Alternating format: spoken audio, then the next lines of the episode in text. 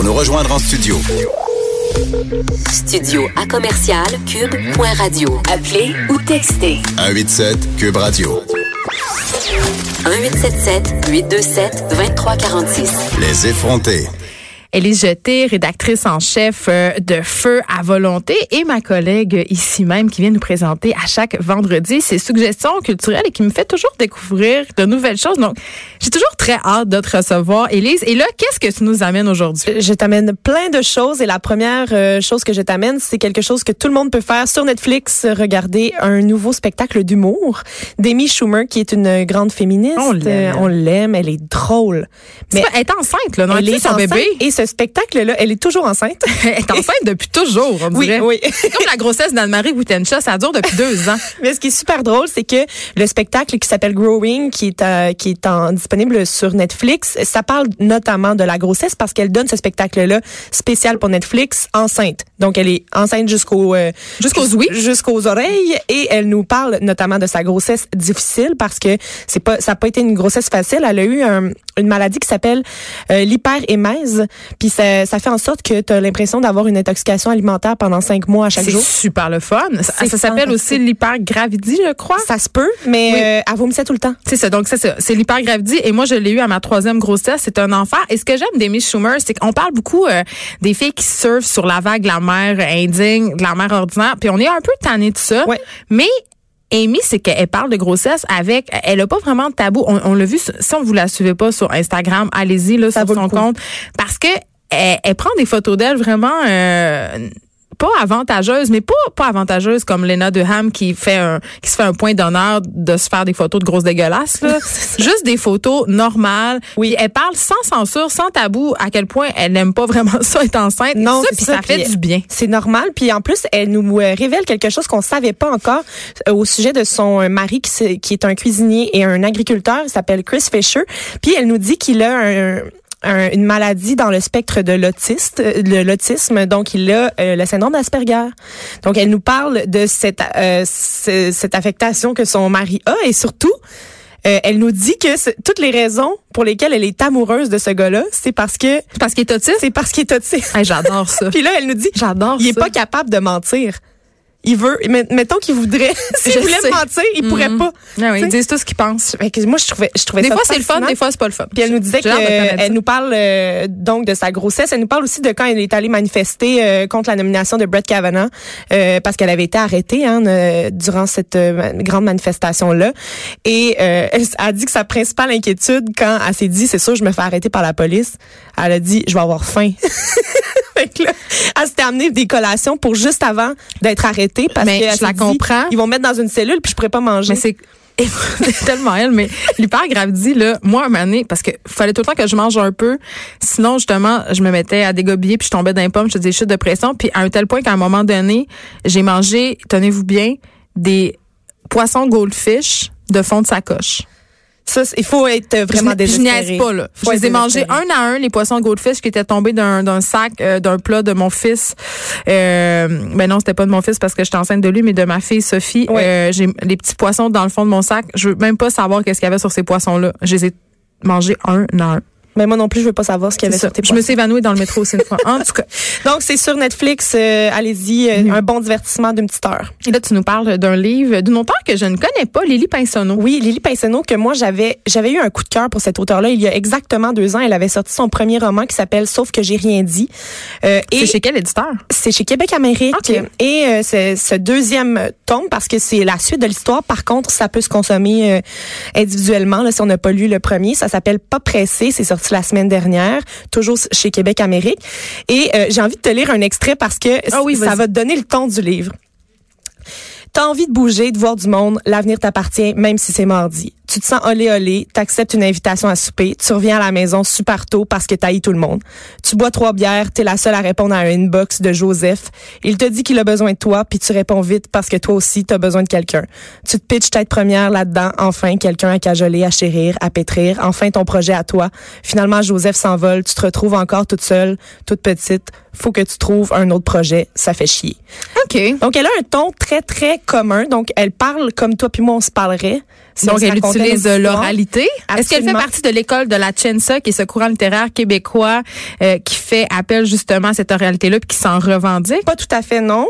Euh, elle a quand même aussi une grande poésie dans son discours. Euh, donc, elle parle, euh, elle parle vraiment bien à certains moments, mais d'autres fois, on est plus dans ses sentiments. Puis là, c'est un peu plus, plus trash. lyrique. Ok. Et euh, vraiment intéressant, euh, ça nous ramène le personnage de Jolene qu'on avait rencontré au premier au premier roman, si on l'a lu. Euh, et là, au, au moment où on la rencontrait au premier roman, elle nous mettait vraiment dans un dans l'espèce de complexe du euh, de ce que ça nous fait les réseaux sociaux dans les relations amoureuses, puis comment ça peut tout nous Donc, elle est très de son temps. là. Elle est vraiment de son temps. C'est une, une jeune femme dans la fin vingtaine.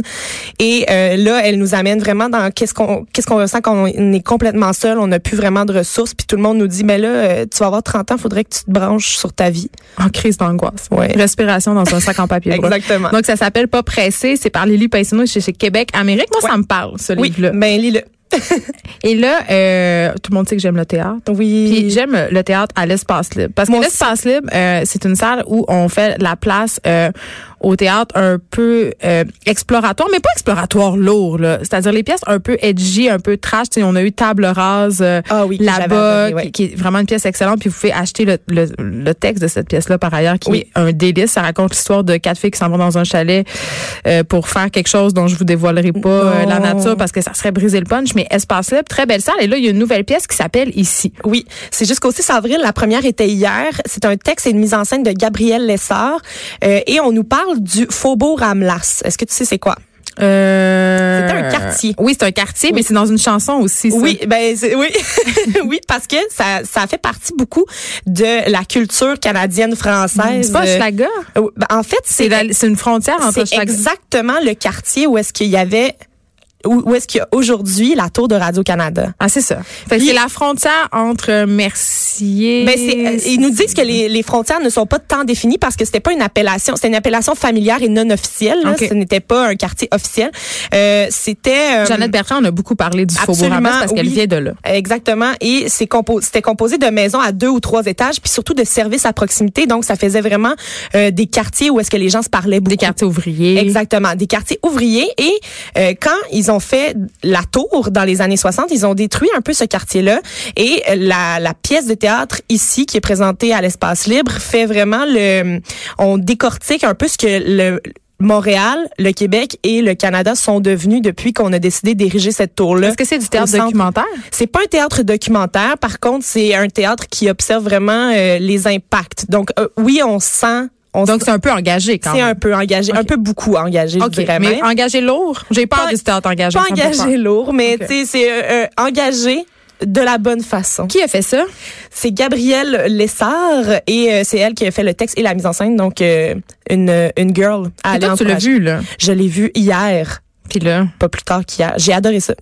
Fait que, gars, allez le voir. Ah, mais. euh, Jusqu'au 6 avril. Toutes les raisons sont bonnes pour aller à l'espace là. Puis Oui. je sais pas comment ils ont configuré leur salle parce que habituellement euh, c'est une salle, euh, c'est un open space, là, c'est-à-dire qu'il n'y a pas de scène. C'est ça. Donc ce c'est qui ça est qui est, on a intéressant l'impression de c'est que- participer. Oui, et aujourd'hui à 20h, il y a une représentation qui est une performance décontractée. Ils font souvent ça à l'espace libre. À l'espace C'est libre, c'est que euh, les gens qui ont des euh, problèmes euh, d'apprentissage, des, des handicaps sensoriels ou euh, qui veulent venir avec un bébé, ou tu sais, c'est c'est une Ok, fait qu'ils démocratisent un petit peu la, exactement, c'est une représentation où est-ce que on peut parler, tu sais, c'est- moins euh, moins Je veux pas y aller. que quand on va au, les- théâtre puis que il, il faut pas échapper un crayon. Non, moi je veux pas y aller parce qu'il y a des gens qui amènent leur manteau au théâtre puis qui toussent, fait que ça me gosse déjà assez, fait qu'on va laisser faire euh, ce moment-là.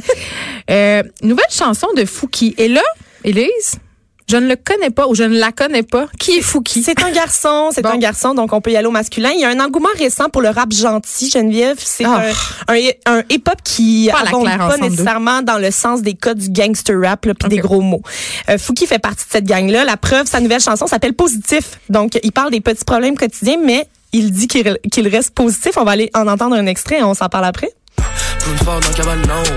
First place au marathon. Pendant que tu faisais les bails wrong, moi j'ai work hard, je suis strong. Yeah, on se rafraîchit le brain, seul du bon pied en matin. Rien à foutre des chiales, j'ai le talent puis j'ai chance. Yeah, je suis positif, yeah, je suis positif. Ma maman m'a dit dans la vie, sois pas négatif. So, je positif, Yeah, je suis positif. Mon papa m'a dit d'envie soit pas trop difficile. Euh, c'est bon, mais ça me tombe ses nerfs, les paroles. Bon, OK. Ça m'énerve les gens qui sont Mais toujours peut-être positifs. que peut-être que le vidéoclip euh, va te rendre heureuse par contre parce que euh, il démontre euh, des petits des petits problèmes euh, du quotidien donc échapper une toast du mauvais côté, échapper son sel dans l'eau. Mais j'aime la langue. Oui, c'est ça et euh, il nous dit ben moi je reste positif même quand euh, j'échappe euh, ma toast, quand j'ai un trou dans mes bas, quand mon coke déborde, ce genre de de Ben, trucs-là. c'est de rester positif quand ce sont pas de vrais problèmes. de vrais problèmes. Mettons. Et son album, son nouvel album, son deuxième qui s'appelle Zézé, sort le 3 mai 2019 sur toutes les plateformes. Et il y aura un spectacle euh, au Club Soda le 11 mai et à l'Impérial de Québec le 17. Mais le beat est bon. Je suis d'accord avec toi. Très bon beat. C'est ça. Mais c'est juste, mais puis j'ai envie qu'on se dise que c'est écrit en franglais puis que c'est pas grave puis que c'est très bon parce que c'est une, une langue qui est véritablement tellement poétique. J'adore ça. Oui, mon Vraiment très bon. Euh, nouvel album de Vendredi sur mer? Oui, Vendredi sur mer, qui est euh, une Suisse, euh, une Suissesse, Suisse, Suisse, oui. Euh, donc, euh, elle s'appelle Charline Mignot de son vrai nom. Elle a tout juste 23 ans. C'est vraiment la figure montante de la pop franco en Europe en ce moment. Elle avait un premier EP sorti en 2017, Marée basse, qui s'appelait, qui s'appelait. Maintenant, Premiers et moi, c'est son premier album. On va aller entendre un extrait de Chewing Gum. J'avais gravé ton nom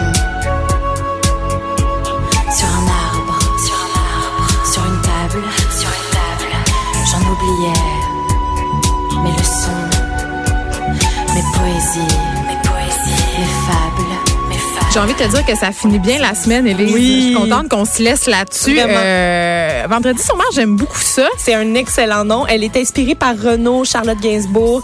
Euh, puis il commence vraiment à avoir un hype autour d'elle au Ben, Québec aussi. Euh, donc ça m'étonnerait pas qu'on puisse la voir au Francopholies, notamment euh, cet été. Ah, Peut-être que je me déplacerai pour la voir à ce moment-là. Très bon, on va se laisser là-dessus. On continue à l'écouter. Merci d'avoir été là. Je vous souhaite à tous et à toutes un excellent week-end. On se retrouve lundi et dans quelques instants, vous- vous allez retrouver euh, mon collègue Richard Martineau. Merci d'avoir été là. Je crois que c'est mes ne. Suffit pas. Dans ces moments-là, je. Dans ces moments-là, je ne sais pas. Je crois que c'est mes ne. Je crois que c'est mes ne suffit pas. Dans ces moments-là, je. Dans ces moments-là, je ne sais pas. Je crois que c'est mes ne. Je crois que mes ne suffit pas.